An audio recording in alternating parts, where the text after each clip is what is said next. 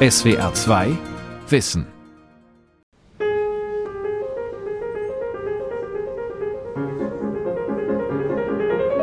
Mögen Sie diese Musik? Oder lieber so etwas?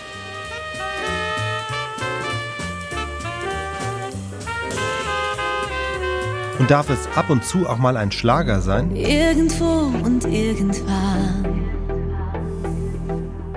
Sind Sie offen für alles oder für nichts von alledem? Und haben Sie sich schon einmal gefragt, warum das so ist? Kunst, Musik, aber auch Gesichter, Mode oder Landschaften, Schönheitsempfinden ist etwas sehr Individuelles. Aber gibt es vielleicht doch irgendwelche universellen Gesetzmäßigkeiten? Es ist erstaunlich, dass die Wissenschaft erst sehr langsam Antworten auf diese grundlegenden Fragen findet. Immerhin, sie findet welche und schon die Suche danach enthüllt dabei auch ein wenig über das Wesen dieses rätselhaften Phänomens, das wir Schönheit nennen und das die Forschung jetzt in seine Einzelteile zerlegt. Die Vermessung der Schönheit von Gabor Pahl. Musik sei die Weltsprache, heißt es oft. Musik brauche nicht übersetzt zu werden. Wäre es so, müssten sich die Menschen auf der Welt ja eigentlich einig sein, was gute Musik ist. Zumindest müssten sie Musik ähnlich erleben. Doch diese Idee scheint allzu romantisch zu sein. Man nehme je 35 bis 70 Versuchspersonen in Deutschland, Indien und Ghana und spiele all diesen Gruppen traditionelle Musik aus ihren und den jeweils anderen Regionen vor. Klassische Musik aus Indien, Ghana und Deutschland. Wie empfinden die Personen die ihnen unvertraute Musik? Was wir in unserem Experiment ganz schön gesehen haben, ist, dass Personen eigentlich ihre gelernte Musiksprache auf die fremde Musik anwenden und denken, sie haben sie jetzt verstanden, aber de facto ist es nicht so. Melanie Wald-Fuhrmann, Musikwissenschaftlerin in Frankfurt am Main. Die ghanaische Musik, die wir hatten, ist so das, was sich der Europäer unter afrikanischer Musik vorstellt. Sehr perkussiv, sehr schnell. Für unsere Ohren klingt das auch alles wie Dur. Und schnell und Dur und dann noch kulturelles Vorurteil von fröhlicher afrikanischer Trommelmusik führte tatsächlich dazu, dass die deutschen Teilnehmer im Grunde unterschiedslos alle acht ghanaischen Stimuli als sehr fröhlich beurteilt haben. Wenn man mal guckt, was die Ghana zu derselben Musik sagen, oder auch wenn man einfach als Musikethnologe weiß, worum geht es in den Stücken, dann waren da zwei Trauerstücke. Es war überhaupt nur eins, was wirklich fröhlich war. Und da waren die, die Beurteilungen wirklich krass unterschiedlich.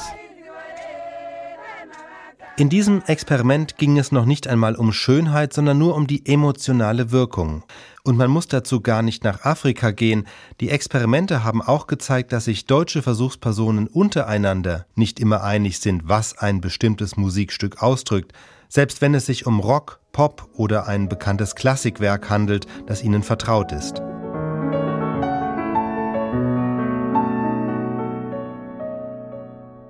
Melanie Wald-Fuhrmann ist nicht nur Musikwissenschaftlerin, sie ist Direktorin am Max-Planck-Institut für empirische Ästhetik in Frankfurt.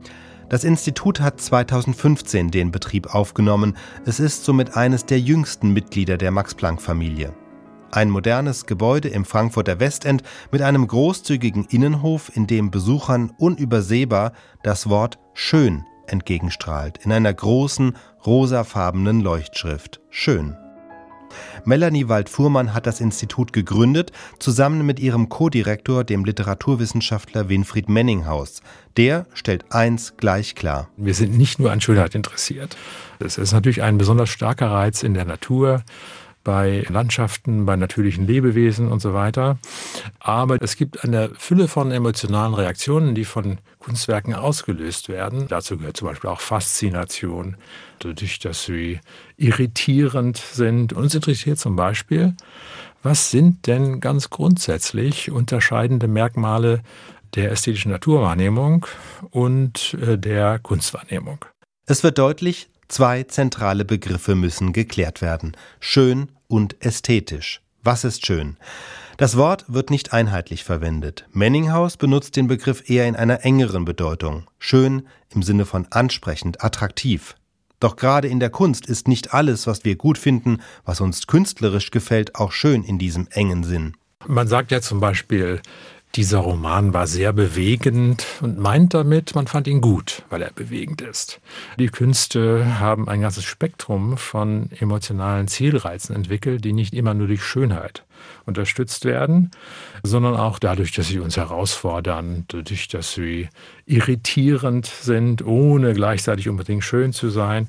Menninghaus verwendet den Begriff schön also als eine Eigenschaft von Objekten, die gleichwertig neben anderen Merkmalen steht, mit denen wir Dinge beschreiben, die uns gefallen. Merkmalen wie interessant, anmutig, bewegend, erhaben, elegant oder auch sexy.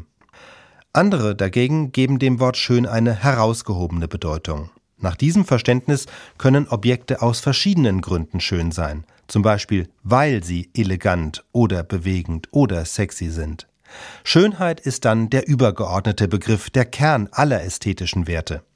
Dies entspricht dem berühmten Dreiklang Platons, der die großen Ideen in das Wahre, Schöne und Gute einteilte. Platon sprach ja nicht vom wahren, guten, schönen, interessanten, eleganten, erhabenen und so weiter, sondern im Schönen war alles zusammengefasst. Das entspricht auch der umgangssprachlichen Verwendung. Schön ist das, was gefällt.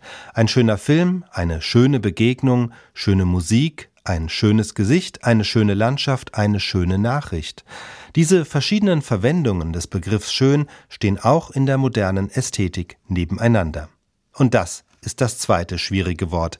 Ästhetisch bedeutet in der Umgangssprache oft das gleiche wie schön.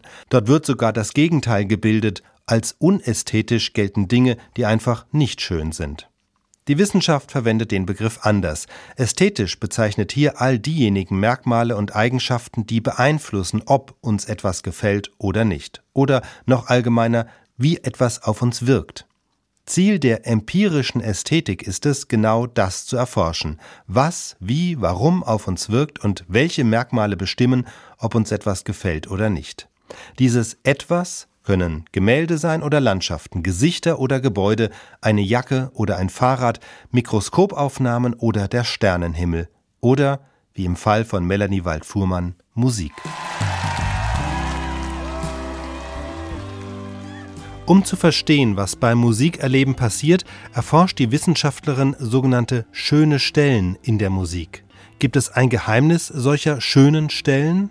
In Leonard Cohens berühmtem Lied Halleluja ist davon die Rede.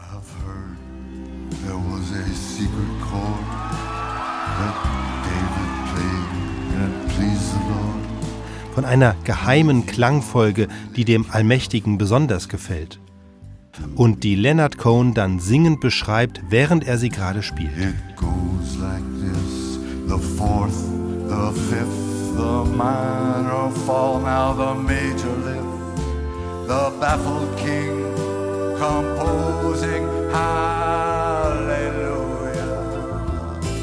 Es gibt zumindest in unserer westlichen Tradition des Sprechens über Musik die Konvention nicht einfach nur über ein ganzes Stück zu sagen, das finde ich toll, finde ich schön, finde ich grauenvoll, sondern auch innerhalb vor allem auch längerer Stücke zu sagen, hier ist so eine besondere Stelle, die gefällt mir besonders gut. Kennen Sie Musikstücke, in denen Sie besonders schöne Stellen im Kopf haben? Diese Frage hat das Forschungsteam auf die Website des Instituts gestellt. Von den Personen, die sich daraufhin meldeten, wurde ein Teil eingeladen. Auf diese Weise kam eine Reihe von schönen Stellen zusammen. Das heißt, wir haben erstmal deren Stücke und deren schöne Stellen. Da haben sie uns gezeigt, hier geht die schöne Stelle los, hier hört sie auf. Also wir haben musikalisches Korpus von schönen Stellen, die wir musikwissenschaftlich, musiktheoretisch analysieren können, um einfach auch mal zu gucken, teilen die irgendwelche Eigenschaften miteinander. Wir würden ja vermuten, es ist vielleicht doch so individuell, dass wir überhaupt keine Gemeinsamkeit feststellen können. Ne? Weisen zum Beispiel die schönen Stellen musikalische Gemeinsamkeiten auf, beim Rhythmus, in der Melodieführung, in der Instrumentierung oder dem Klang der Stimme? Die Versuchspersonen hörten sich im Labor nochmal ihre mitgebrachte Musik an, dabei wurden ihre körperlichen Reaktionen gemessen, Herzfrequenz, Atmung und so weiter. Und sie bekamen weitere Fragen gestellt. Was genau finden Sie an der Stelle schön? Welche Emotion löst sie bei Ihnen aus? Worauf genau achten Sie? Die Musikstücke und was die Personen dazu sagten, war dabei individuell sehr unterschiedlich, aber ein paar Auffälligkeiten zeigten sich doch bei den schönen Stellen.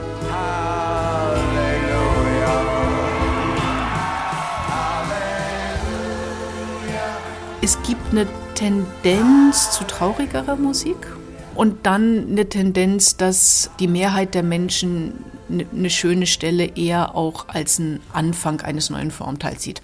Schöne Stellen sind also oft die, an denen eine neue Melodie beginnt oder das zentrale musikalische Thema eines Musikstücks oder in der Popmusik, wenn der Refrain oder die Hookline losgeht. Also es gibt gewisse Gemeinsamkeiten, aber wir finden jetzt nicht das Rezept musikalischer Schönheit. Das hätte mich auch erschreckt. So, okay, es geht los mit dem Kreuzgurt. Das dient einfach nur der Befestigung von Messgeräten gleich. Auch ich lasse mich vermessen, wie die Versuchspersonen in den Musikstudien. Diese drei Elektroden, die messen das EKG. Das kennen Sie vielleicht auch vom Arzt. Mhm. Das kommt einmal unter das eine Schlüsselbein, unter das andere Schlüsselbein. Eugen Wasilewicki, wissenschaftlicher Mitarbeiter am Max-Planck-Institut, verkabelt mich in seinem Labor. Jetzt machen wir auch genau die Atmung. Das ist hier der Atemgut. Das kommt gleich um den Bauch. Und so können wir messen, wie oft Sie atmen, die Atemfrequenz und die Atemtiefe. Das sollte straff, aber nicht unangenehm sein. Ich werde gleich Musik hören und dann wird alles registriert. Meine Atmung, meine Herzfrequenz, mein Hautleitwiderstand, der ist ein Gradmesser für die Erregung. Denn schon die kleinste Aufregung führt dazu, dass die Schweißdrüsen aktiv werden, die Haut wird feuchter, das verändert die elektrische Leitfähigkeit. Um die zu messen, kommen nun auch Elektroden an meinen Zeige- und Mittelfinger, wie beim Lügendetektor. Aber auch der Ringfinger und der kleine Finger werden verkabelt. In ihnen wird die Temperatur und die Durchblutung gemessen. Ich bekomme schließlich zwei Elektroden auf die Stirn. Denn dort befindet sich der Corrugator supercilii, wie mir Eugen Wasilewicki erklärt. Der verläuft von der Nasenwurzel schräg diagonal über die Stirn. Wenn dieser Muskel kontrahiert, hat die Forschung gezeigt, dass wir in der Regel negative Emotionen erleben. Stirnrunzelmuskel wird er gelegentlich genannt. Genau, Stirnrunzel kann unterschiedlicher Art sein. Das ist ein besonderes Stirnrunzeln. Das ist, wenn es wirklich wehtut, emotional. Die Elektroden können schon eine unmerkliche Kontraktion dieses Muskels registrieren. Sie gilt als einer der besten Indikatoren für negative Emotionen. Zwei weitere Elektroden kommen auf meine Wange, wo sich der Gegenspieler befindet. Zygomaticus major, der verläuft von Mundwinkel bis zum Ohr. Und wenn der kontrahiert, dann zieht er den Mundwinkel bis zu den Ohren und das ist natürlich das Lächeln. Und das indiziert positive Gefühlsregungen. Wenn wir diese Elektroden angebracht haben, können wir online über die ganze Zeit verfolgen, ob negative und positive Emotionen ausgelöst werden und wie stark, ohne dass sie dafür irgendwas machen müssen. Und jetzt wird es Zeit, die Gänsehautkamera anzulegen. Die Gänsehautkamera. Schon vor meinem Besuch in Frankfurt wurde ich gebeten, drei Musikstücke zu nennen, die bei mir Gänsehaut auslösen. Denn auch das gehört zu den Wirkungen, die hier erforscht werden. Um zu sehen, ob und wann ich Gänsehaut bekomme, schnallt mir Eugen Wasilewicki auf jeden Unterarm einen kleinen Kasten. In diesem Gehäuse hier steckt eine kleine Kamera, wie Sie sehen, und Leuchtdioden. Das heißt, mit dieser Leuchtdiode wird die Fläche bestrahlt beleuchtet, die aufgenommen wird, nämlich die Haut. Gut, dann würde ich Ihnen die Kopfhörer aussetzen und dann kann es losgehen. Das ganze Verkabeln dauert eine gute halbe Stunde. Und so wie mir erging es hier schon Dutzenden anderer Versuchspersonen.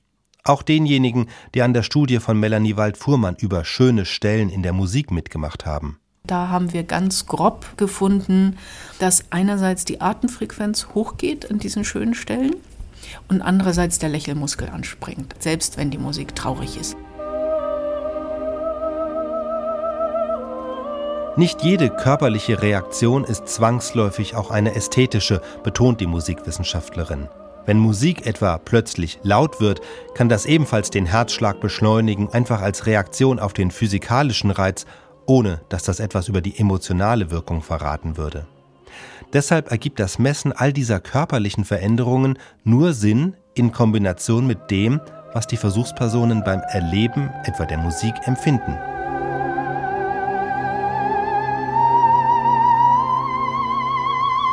Ich sitze nun also voll verkabelt in einer kleinen Kammer innerhalb des Labors und muss daran denken, wie schwer es mir fiel, Musik auszuwählen, bei der ich garantiert Gänsehaut bekomme. Ich bekomme selten Gänsehaut und wenn, dann nicht verlässlich immer bei bestimmten Stücken. Ich habe mir deshalb damit beholfen, Stücke auszuwählen, die mich halbwegs verlässlich emotional berühren oder bewegen. aber das ist natürlich situationsabhängig. Und die Situation jetzt ist, ich bin in einem Labor, in einer fast schon klinischen Umgebung, überall sind Kabel und ich weiß, jede Körperregung wird registriert. Um mich ganz auf die Musik einzulassen, schließe ich die Augen, versuche alles um mich herum auszublenden, mich ganz auf den Klang zu konzentrieren.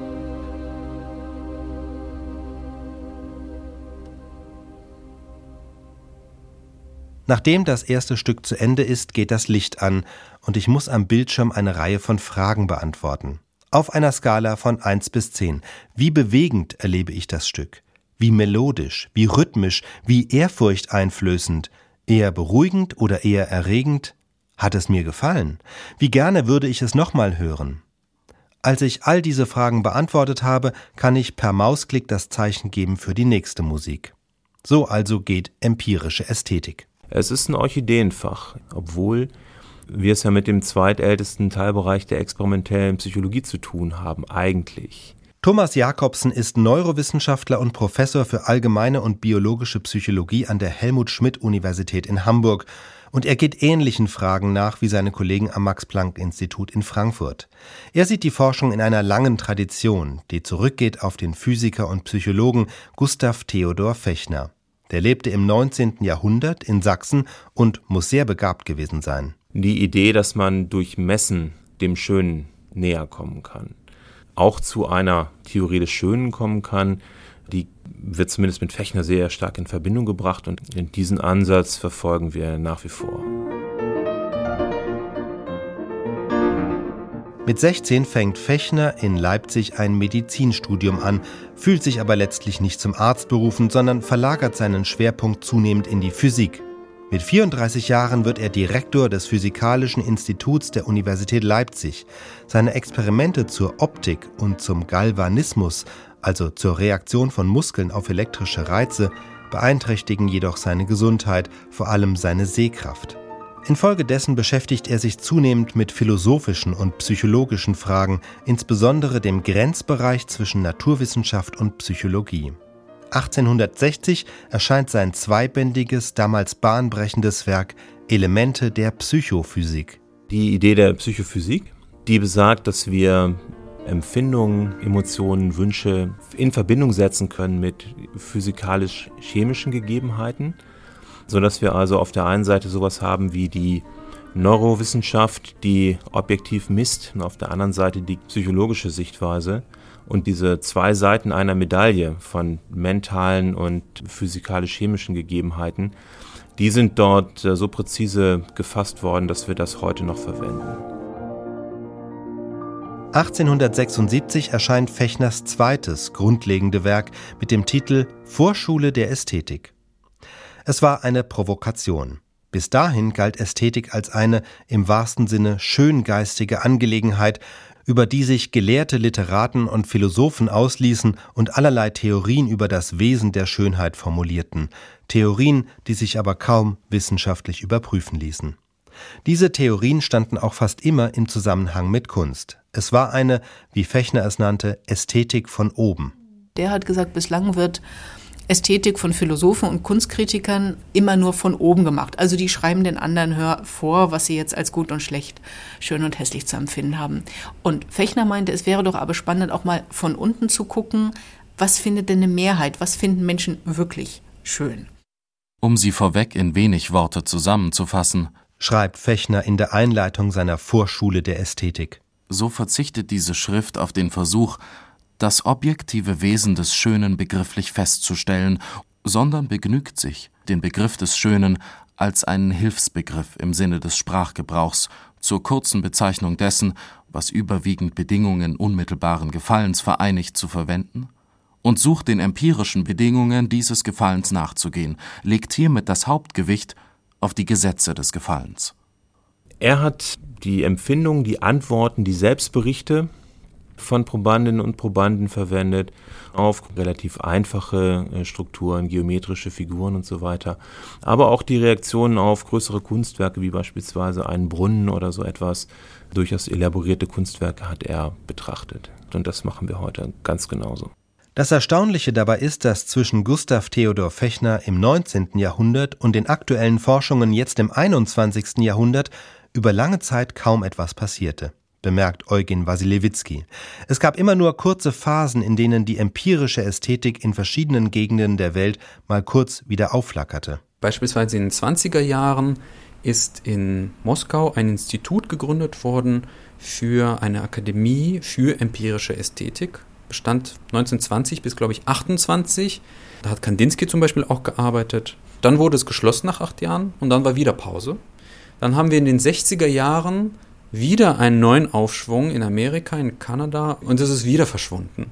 Und jetzt die vierte Welle, die jetzt kommt seit ungefähr den 2000er Jahren. Und in gewisser Weise beziehen wir uns natürlich auch auf diese alten Schriften immer wieder, aber müssen das Rad auch jetzt zum vierten Mal neu erfinden.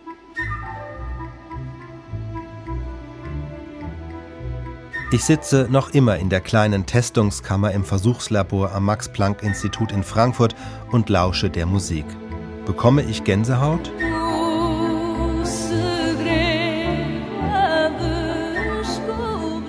Und wenn nicht, was sagt das über mich?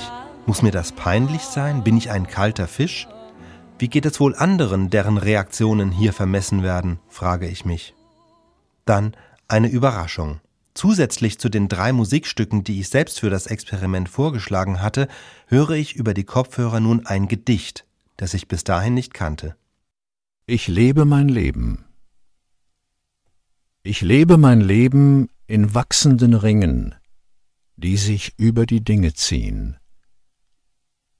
Ich werde den letzten vielleicht nicht vollbringen, aber versuchen will ich ihn.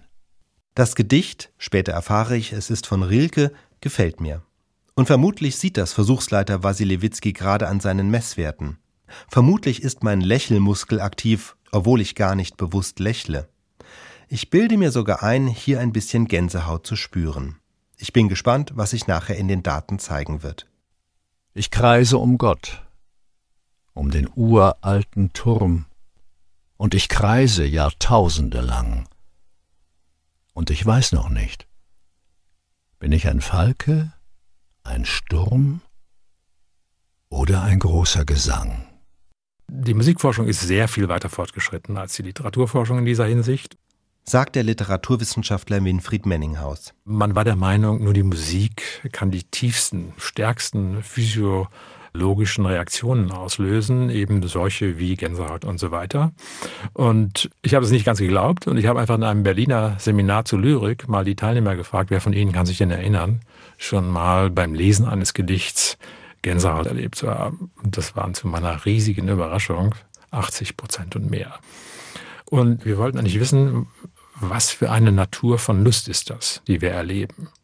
Lust ist ebenfalls ein Schlüsselwort in der Ästhetik und zwar ein ziemlich schillerndes. Denn Lust ist auch im umgangssprachlichen Verständnis etwas Archaisches. Sex, Essen, Drogen, Konsum, das sind die Dinge, die wir normalerweise mit Lust assoziieren. Wenn wir diese Arten von Lust erleben oder genauer, wenn wir erwarten, dass wir sie gleich erleben werden, ist unser Belohnungssystem im Gehirn aktiv. Doch wie verhält sich diese Lust zur Schönheit? Ist Schönheitserleben nur eine kulturell überformte Variante primitiver Lustgefühle?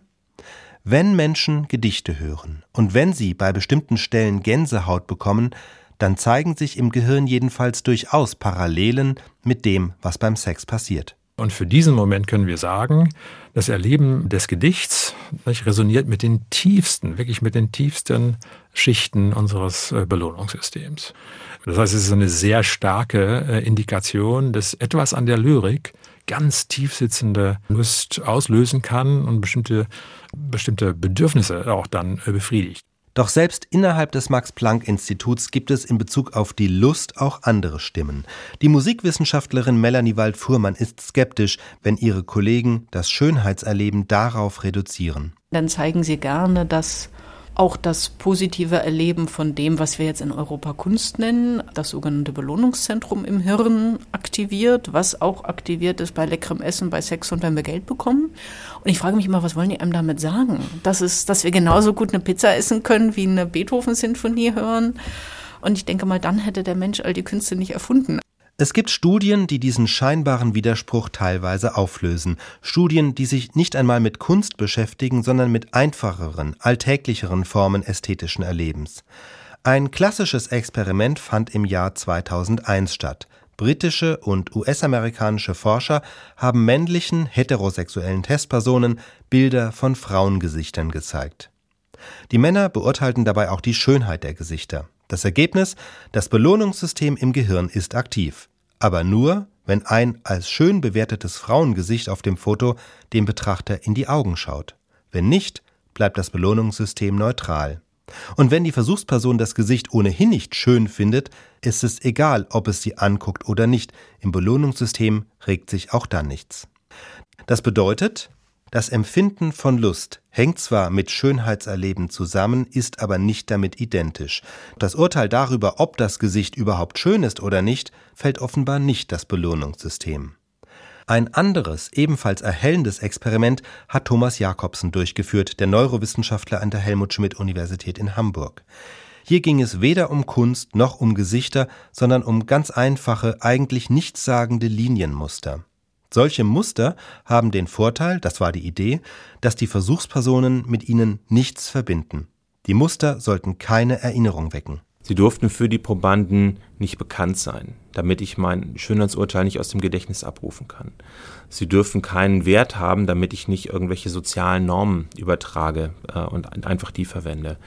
Sie müssen einfach sein und aber hinreichend ansprechen. Manche dieser Muster waren symmetrisch, andere weniger. Manche waren einfacher, manche waren komplexer. Den Versuchspersonen wurden dann verschiedene Aufgaben gestellt. Eine Gruppe wurde gebeten, auf die formalen Eigenschaften zu achten, wie symmetrisch ist das jeweilige Muster. Die andere Gruppe sollte ein ästhetisches Urteil fällen, wie schön ist es. Und was man dann zeigen kann, ist, dass obwohl die gleichen Muster gezeigt werden, unterscheiden sich die Hirnaktivierungen stark. Jakobsen und andere Wissenschaftler haben ähnliche Experimente dann statt mit Grafiken mit musikalischen Rhythmen gemacht. Das Ergebnis war im Prinzip ähnlich. Im einen Fall sollten die Probanden die Rhythmussequenz nur analysieren, also zum Beispiel beurteilen, ob der Rhythmus schnell oder langsam ist. Im anderen Fall waren sie aufgefordert, die Klangfolgen ästhetisch zu beurteilen. Welche gefällt ihnen mehr, welche weniger? Das Interessante ist nun, bei den rein beschreibenden Aufgaben hängt die Hirnaktivität immer davon ab, welche Art von Reizen oder Stimuli die Probanden ausgesetzt sind. Geht es um visuelle Reize wie die grafischen Muster, werden andere Hirnregionen benötigt, als wenn die Probanden akustische Reize zu hören bekommen. Das ist auch nicht anders zu erwarten. Bei der ästhetischen Bewertung aber sind die gleichen Hirnareale aktiv. Und die sitzen keineswegs im Belohnungssystem, sondern ziemlich weit vorne in der Großhirnrinde. Dort, im präfrontalen Kortex, befinden sich offenbar die Schallzentralen für das Schönheitsurteil. Und da gibt es dann Strukturen, von denen wir wissen, dass sie auch mit anderen Bewertungen, moralischen Bewertungen zum Beispiel, zu tun haben. Was nichts anderes bedeutet, als dass das Gehirn beim Urteilen über Moral und Schönheit, über Ethik und Ästhetik ähnliche Zentren aktiviert. Brotmann Aria 910 wären das als Beispiele und weiter vorne liegende Strukturen bis hin zum Orbitofrontalkortex, sprich dem Anteil des Frontalhirns, das über den, den Augenhöhlen liegt, wo auch Bewertungsprozesse dann verarbeitet werden. Vielleicht hatte also der Schriftsteller und Literaturnobelpreisträger Josef Brodsky recht, als er sagte: Die Ästhetik ist die Mutter der Ethik. Unsere Kategorien von gut und schlecht sind zuallererst ästhetischer Natur und etymologisch älter als unsere Begriffe von gut und böse.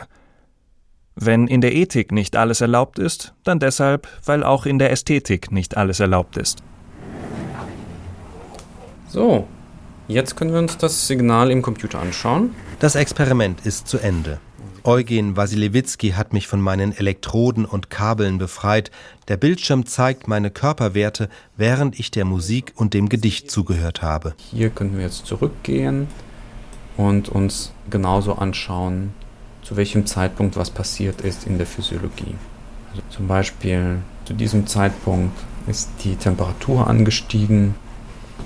Dann gibt es hier haben Sie sehr viel Corrugator-Aktivität, also Stirnrunzeln mhm. und äh, auch ein ganz klein bisschen im Zygomaticus was. Zygomaticus war der Lächelmuskel. Also hier wäre etwas, wahrscheinlich etwas sehr Emotionales da gewesen. Wir sehen auch, dass der Hautleitwert an genau der gleichen Stelle hochgeht. Wir können leider nicht sofort ablesen, welche Stellen in der Musik oder in den Gedichten welche Körperreaktion bei mir ausgelöst haben. Dazu müssten die Werte noch zeitlich mit den Tonaufnahmen in Deckung gebracht werden. Doch obwohl ich neugierig bin, wie mein eigener Körper reagiert hat, macht mir Eugen Wasilewicki klar, dass ihn meine persönlichen Werte gar nicht so sehr interessieren wie die Mittelwerte aus den Versuchen mit Dutzenden von Probanden. Und dazu kann er auch etwas sagen, zum Beispiel was die typischen Gänsehautmomente bei Gedichten sind. Es ist viel wahrscheinlicher, dass sie die Gänsehaut in Momenten wörtlicher Rede haben. Also wenn beispielsweise in einer Ballade eine Person zu einer anderen spricht, ist es viel wahrscheinlicher, dass sie, dass sie in diesen wörtlichen Redeabschnitten die Gänsehaut erleben werden, als in den narrativen, deskriptiven Teilen der Ballade. Was wir erkennen, ist, dass die Gänsehautmomente sich häufen zum Ende von Zeilen, zum Ende von Strophen und zum Ende des ganzen Gedichtes. Wasilewicki führt ähnliche Experimente mit Filmen durch. Wenn Probanden beim Betrachten eines Films Gänsehaut haben, dann häufig an Stellen mit Close-ups, also wenn die Kamera ein Gesicht in Großaufnahme zeigt. Und hatte ich nun Gänsehaut bei der Musik oder beim Gedicht? Eugen Wasilewicki überfliegt die Aufnahmen der Gänsehautkameras, die an meinen Armen montiert waren. Programm das machen. Ich scrolle das jetzt nur durch, um zu schauen, ob Gänsehaut dabei ist. Hm, ne, sieht nicht so aus. Noch den anderen Arm uns auch nochmal anschauen, aber wenn einer nicht da ist, ist es sehr selten, mhm. dass mal auf dem anderen was drauf ist. Schauen trotzdem mal rein. Ne. Wasilewicki tröstet mich, ich bin nicht allein. Etwa die Hälfte der Versuchspersonen zeigt in den Experimenten keine Gänsehaut. Manche sagen, dass durch die Versuchssituation sie nicht so gut reinkommen in das Gedicht. Manchmal liegt es auch daran, dass die Leute das Gefühl haben, ich habe eine Gänsehaut, aber wir sehen das nicht in der Kamera. Und vielleicht liegt es daran, dass diese Gänsehautmomente da noch unterschwellig sind. Das heißt, etwas passiert in der Hautoberfläche, aber es ist noch nicht stark genug, dass eine Gänsehaut wirklich ausgelöst wird. Doch was drückt Gänsehaut in solchen Momenten überhaupt aus? Ist sie ein Maß für Schönheit oder für eine bestimmte Art von Lust? Eigentlich hat Gänsehaut ja eine andere Funktion. Sie schützt uns vor Kälte, indem sie die kleinen Muskeln an den Haaransätzen aktiviert und gleichzeitig dafür sorgt, dass sich die Haare aufstellen und ein isolierendes Luftpolster bilden. Aber warum Gänsehaut bei Musik, bei Gedichten, bei emotionalen Momenten? Eine Idee ist, dass es ein bestimmter Schutzmechanismus ist. Es ist ja ein Schutzmechanismus für den Körper. Und der Körper aktiviert ihn auch wenn er sich bedroht fühlt emotional. Deswegen auch unser Credo, dass bei der, bei der Gänsehaut irgendeine Art von negativer Emotion mit enthalten sein muss, damit sie in Gang gesetzt wird. Das stellen die Forscher immer wieder fest. Bei intensiven Schönheitserlebnissen schwingt immer etwas Negatives mit. Das ist für Winfried Menninghaus eine ganz zentrale Aussage, die sich bei Gedichten ebenso bestätigt wie bei der Bewertung von Landschaften. Für mich ein besonders spannender Fund. Personen waren gebeten worden, äh, sie besonders beeindruckende Naturerlebnisse zu schildern. Das sind fast immer schöne Landschaften, das sind Sonnenuntergänge, das geht dann auch bis in den Kitsch. Aber was wir zum Beispiel gefunden haben, ist, dass auf der Traurigkeitsskala Landschaften, die sind nicht traurig, aber die haben immer einen hohen Traurigkeitsanteil. Das ist etwas in dieser Naturwahrnehmung, ist es immer positiv. Aber es gibt dieses Widerlager, es gibt etwas daran, was als leicht traurig wahrgenommen wird. Und es könnte sein, also dass, wenn man so will, dieses sentimentale Gefühl in die Naturwahrnehmung eingeschrieben ist. Oder wenn wir auch zugleich dieses Gefühl haben, das ist eigentlich etwas Bedrohtes. Wohlgemerkt, dass die als schön bewerteten Landschaften auch etwas Trauriges oder Sentimentales haben, war keine Zuschreibung der Forscher, sondern es waren die Versuchspersonen selbst, die die Landschaften so beschrieben haben. Negative Gefühle sind nicht einfach das Spiegelbild von positiven, sie sind grundsätzlich anders. Negative Emotionen binden stärker unsere Aufmerksamkeit. Die täglichen Nachrichten sind dafür ein typisches Beispiel. Negative Momente bleiben außerdem stärker im Gedächtnis. Deshalb haben wir hier untersucht, ob nicht es Indizien gibt, dass in den Peaks der Lust es zugleich Peaks für negative Affekte gibt. Und genau das haben wir gefunden und das muss ich sagen, das übertraf jetzt alle unsere Erwartungen. Winfried Menninghaus spricht von einer weiteren Untersuchung über die Wirkung von Gedichten, bei der ebenfalls wieder die Reaktionen des Korrugator des Stirnrunzelmuskels gemessen wurden. Es wurden Peaks, Höchstwerte für negativen Affekt parallel mit den Höchstwerten für positiven Affekt gefunden. Und wir haben eben gefunden, dass genau in den Momenten, wo also die tiefste Belohnung im Gehirn ausgeschüttet wurde, dass der negative Affektanzeige an Korrugator sehr hoch nach oben ging, was also genau diesen Gedanken bestätigt, dass eine Prise Negativgefühl die maximale Würze ist, um eine starke ästhetische Lust, die man auch erinnert, hervorzurufen. Obwohl Schönheit etwas Positives ist, scheint intensives Schönheitserleben auch mit negativen Affekten verknüpft zu sein. Aggressive oder traurige Musik, gruselige Bücher und tragische Filme können ausgesprochen mitreißend sein. Wahre Schönheit schließt oft und gerade auch einen Teil von nicht schönen Aspekten ein. Dieses Grundprinzip zeigt sich sogar außerhalb der Kunst. Symmetrie zum Beispiel ist eine Eigenschaft, die zunächst immer als ansprechend beurteilt wird. Das zeigen Experimente. Menschen finden symmetrische Muster und Gesichter erstmal attraktiver als asymmetrische. Doch die symmetrischen und perfekten Formen hinterlassen oft keinen tiefen Eindruck. Auch dazu gibt es Studien. Man nehme hunderte Fotos von Gesichtern, digitalisiere sie und errechne aus den Maßen aller Gesichter am Computer ein Durchschnittsgesicht mit einem mittleren Augenabstand, einer mittleren Nasenform, einem durchschnittlichen Verhältnis von Länge und Breite und so weiter. Legt man dieses Durchschnittsgesicht Probanden vor, werden sie es als attraktiv und wohlgeformt beschreiben. Es ist ein attraktives Gesicht, aber man hat sofort wieder vergessen. Es hat überhaupt gar keine markanten Züge, aber häufig sind, werden Gesichter interessanter, wenn irgendwo eine kleine Macke noch drin ist. Deswegen werden ja manchmal ja auch künstlich irgendwelche Muttermale noch aufs Gesicht gemalt, um die Symmetrie zu brechen, weil dadurch die Gesichter dann irgendwie interessant werden. wenn irgendwie noch, noch so eine Kante im Gesicht wird und nicht alles komplett glatt ist, das alles klingt widersprüchlich. Das oberflächlich Schöne ist am Ende irgendwie doch nicht so schön, und umgekehrt gibt es offenbar Dinge, die sind zu schön, um schön zu sein. Das nennen wir dann Kitsch. Wie passt das zusammen? Der Befund berührt eine viel grundlegendere Frage. Was ist Schönheit? Ist das, was wir dabei erleben, ein Gefühl, so wie Lust, Ärger, Angst, Trauer oder Freude?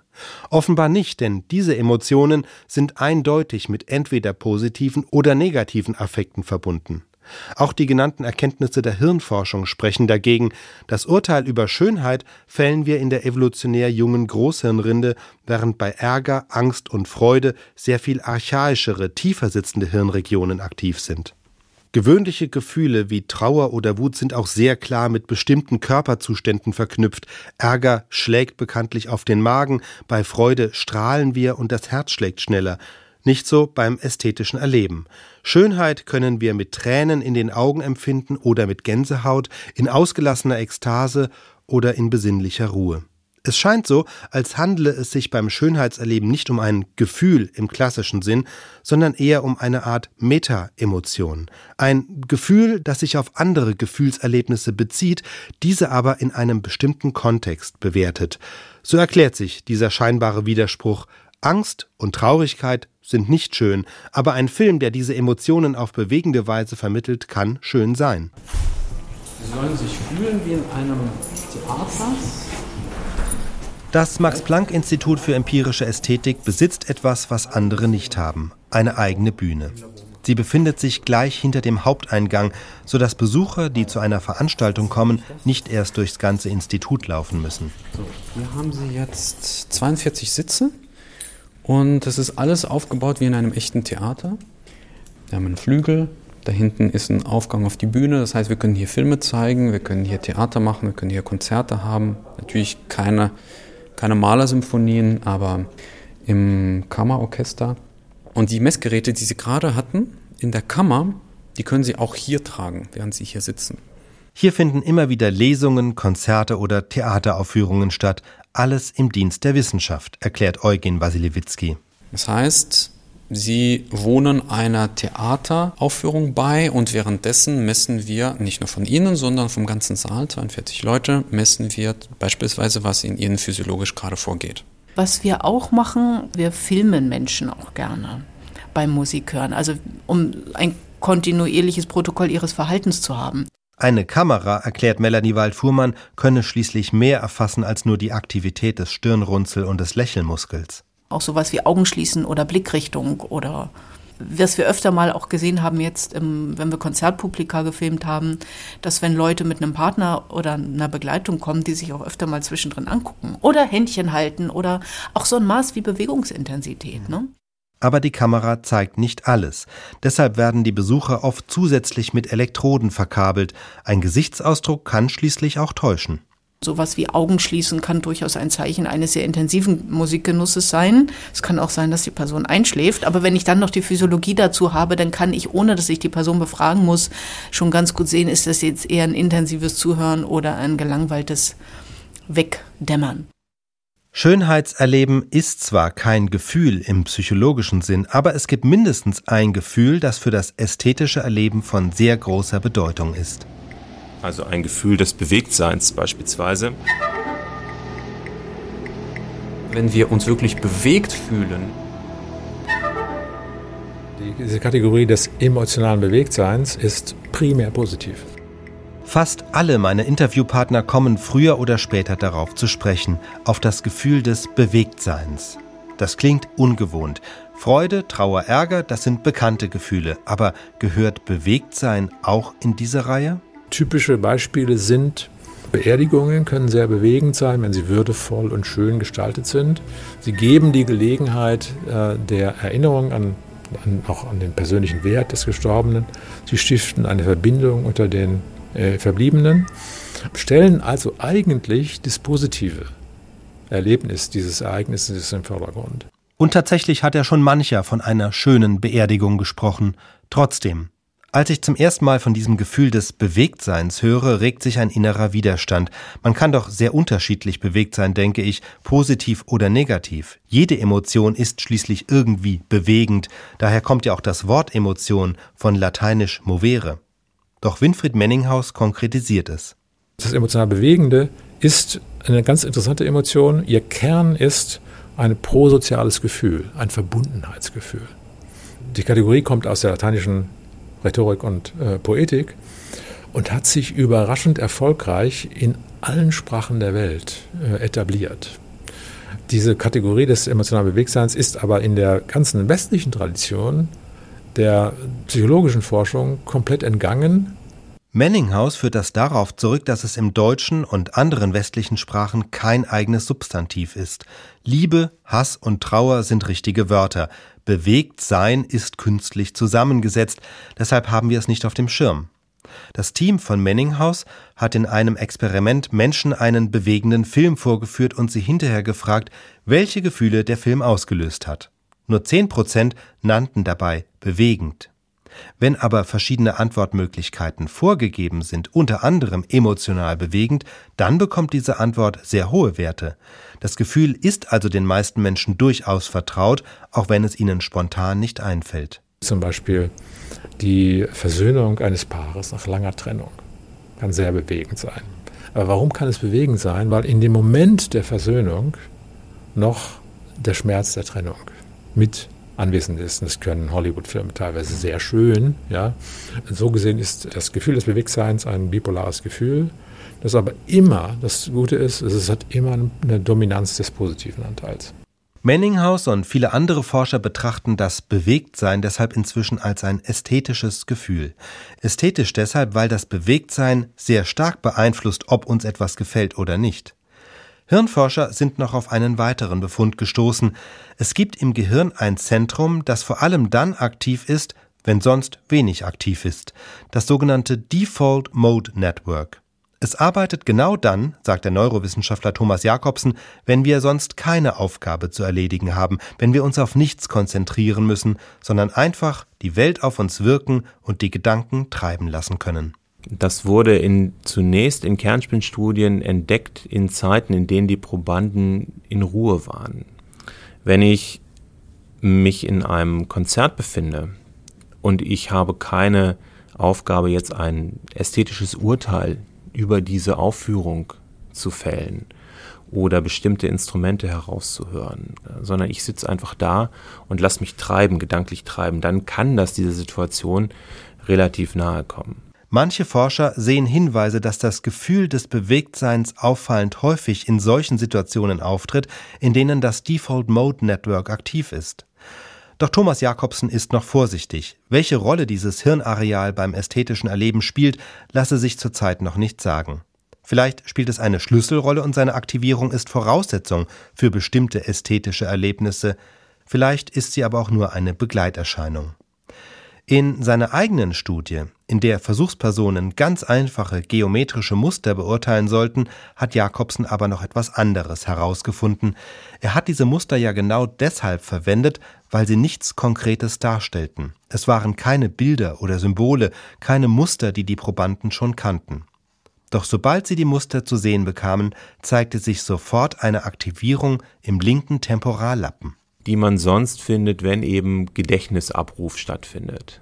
Das war ein Befund, den wir äh, so nicht erwartet hatten, aber ganz offensichtlich oder mit hoher Wahrscheinlichkeit haben genug Menschen angefangen, spontan zu assoziieren. Die naheliegende Deutung ist, selbst bei abstrakten, unbekannten Mustern sucht das Gehirn sofort nach Anknüpfungspunkten, nach Erinnerung, nach Bekanntem. Das könnte bedeuten, dass es das reine, von früheren Erfahrungen völlig unbeeinflusste Schönheitserleben einfach nicht gibt. Und damit sind wir wieder am Anfang der Sendung, als es um die Frage ging, warum die Geschmäcker so verschieden sind, dass die einen dies mögen die anderen jenes.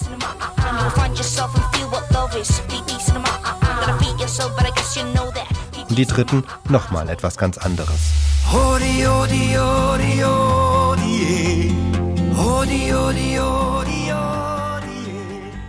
Also der Hauptfaktor ist die Musik der sozialen Umgebung, in die man hineingeboren wird, in der man aufwächst.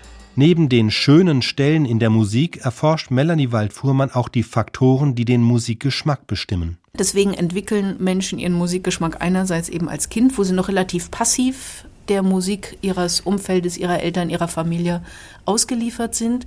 In den Teenagerjahren werden sie dann aktiver und suchen nach Musik, die ihnen gefallen und ihre Eltern ärgern könnte und probieren auch mit verschiedenen Musikstilen verschiedene Identitäten aus. Und dann endet das meistens oder bei einem Großteil der Menschen so in den frühen 20er Jahren. Dann haben die irgendwie gefunden, wer sie sind. Und dann bleiben sie meistens bei der Musik, die sich bis dahin bewährt hat. Das Elternhaus und das soziale Umfeld können aber nicht alles erklären. Selbst Menschen, die ähnlich sozialisiert wurden, entwickeln zum Teil sehr unterschiedliche Geschmäcker. Die einen begeistern sich für Klassik, die anderen nicht. Die einen pilgern enthusiastisch zum Wacken Open Air Festival und grölen im Schlamm zu Heavy Metal Musik, die anderen verstehen überhaupt nicht, was daran so toll sein soll. Der Verdacht liegt nahe, dass hier neben der Sozialisierung auch die Persönlichkeit eine Rolle spielt. Es gibt introvertierte und extrovertierte Menschen, emotional stabile und labile, manche sind verträglicher, andere weniger. Melanie Wald-Fuhrmann hat einmal die Studien gesichtet, die den Zusammenhang zwischen Persönlichkeit und Musikgeschmack untersuchen. Volksmusik, Schlager und einfache Popmusik zum Beispiel hören eher unkomplizierte Menschen, die sich in Persönlichkeitstests als gewissenhaft und verträglich erweisen. Die Netten hören Musik, die viele eigentlich eher schrecklich finden oder von sich weisen würden. Es gibt so leichte Tendenzen, dass Menschen, die zu komplizierterer Musik neigen, ein bisschen kompliziertere psychische Typen sind, emotional ein bisschen labiler oder einfach affizierbarer, sowas. Ich muss allerdings sagen, die Forschung, die ich da kenne, finde ich insofern problematisch, als die viel zu große musikalische Gruppen zusammenwerfen. Also es gibt so einen typischen Musikgeschmacksfragebogen, der fragt halt, wie sehr mögen und mögen sie nicht die folgenden Musik Genres, Arten, Richtungen. Und das ist dann eben sowas wie Jazz, Pop, Rock, Klassik, Blues. Also sehr, ich meine Pop, ne, das ist ziemlich viel unterschiedliche Musik. Rock auch, Klassik auch. Und dann haben sie geguckt, ob es zwischen diesen riesigen Töpfchen mit Persönlichkeitsdimensionen Korrelationen gibt und finden nicht so viel. Und da würde ich sagen, das ist kein Wunder, wenn da so unterschiedliche Musik drin liegt. Klassische Musik reicht von Barock bis ins 21. Jahrhundert, von Kammermusik bis Oper. Selbst wenn Charakter und Musikgeschmack irgendwie zusammenhängen, dürften sich die Fans von Mozart und die von Rachmaninow unterscheiden, ebenso wie die von Sido oder Max Herre, auch wenn beide Rapper sind. Aber so differenziert ist die Forschung bisher noch nicht. Was sich aber sagen lässt, es gibt ein Persönlichkeitsmerkmal, das beim Musikgeschmack eine recht deutliche Rolle spielt, nämlich die Offenheit für neue Erfahrungen. Menschen, die offen sind für neue Erfahrungen, entwickeln tendenziell einen Musikgeschmack, der sich wegbewegt vom Mainstream. Vor allem aber entwickelt sich bei ihnen der Geschmack auch nach Ende der Pubertät lange weiter.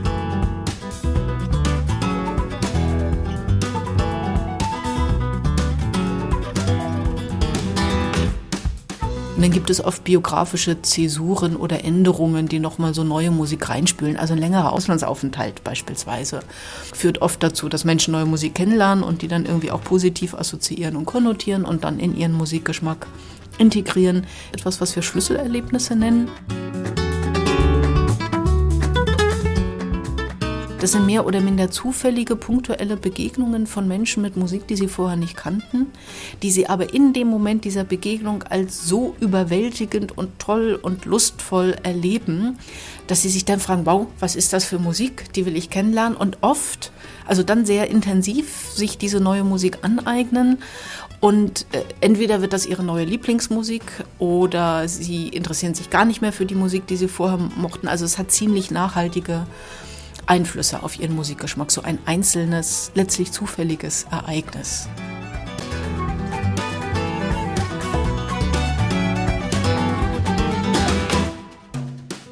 Schlüsselerlebnisse sind solche Momente, in denen Menschen ein musikalisches Aha-Erlebnis haben und ganz neue Musikrichtungen in ihre Vorlieben integrieren. Dazu kommt es eher bei Live-Musik, weniger bei Musik von der CD oder aus dem Smartphone. Das ist eins der bisherigen Studienergebnisse. Und die Menschen beschreiben solche Erlebnisse oft recht ähnlich. Eigentlich, dass die Musik die Kontrolle über sie gewinnt oder die Macht über sie.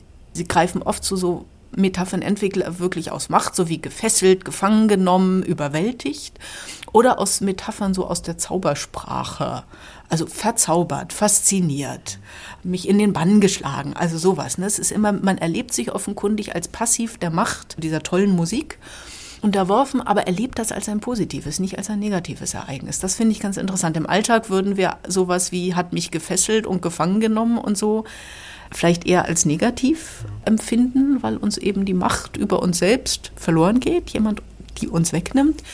Aber im Kontext einer ästhetischen Erfahrung wird das offenkundig als positiv, als extrem positiv wahrgenommen und eben als so positiv, dass die Leute dann sagen, okay, dieses Erlebnis will ich öfter haben, also höre ich jetzt in Zukunft diese Musik.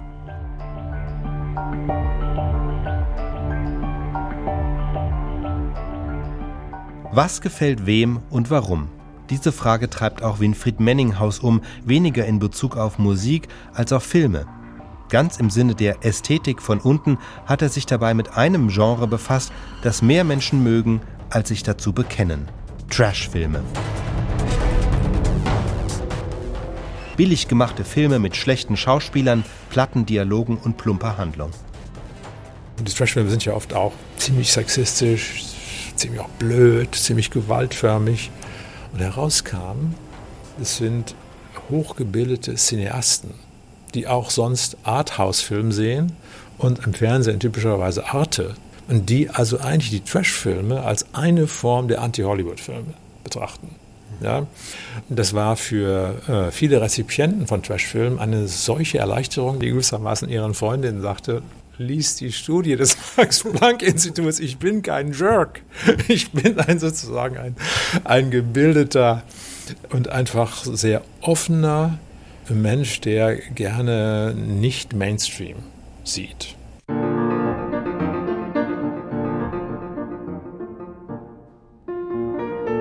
»150 Jahre nach den ersten Publikationen von Gustav Theodor Fechner kommt die empirische Ästhetik jetzt wieder in Fahrt.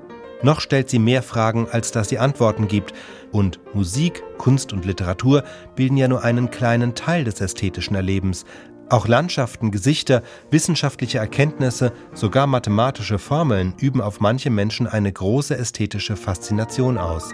Hat also die Schönheit von Musik etwas mit der Schönheit einer Landschaft zu tun? Oder ist es doch etwas grundsätzlich anderes? Ja, eben das weiß ich noch nicht. Das will ich rauskriegen. Und nicht nur ich weiß das nicht, ehrlich gesagt. Auch was ich so an Forschung kenne, beantwortet die Frage noch nicht. Da müssen in 30 Jahren nochmal wiederkommen. SWR 2 Wissen. Die Vermessung der Schönheit. Autor und Sprecher Gabor Pahl, Redaktion Sonja Striegel. Ein Beitrag aus dem Jahr 2020. SWR 2 Wissen. Manuskripte und weiterführende Informationen zu unserem Podcast und den einzelnen Folgen gibt es unter swr2wissen.de.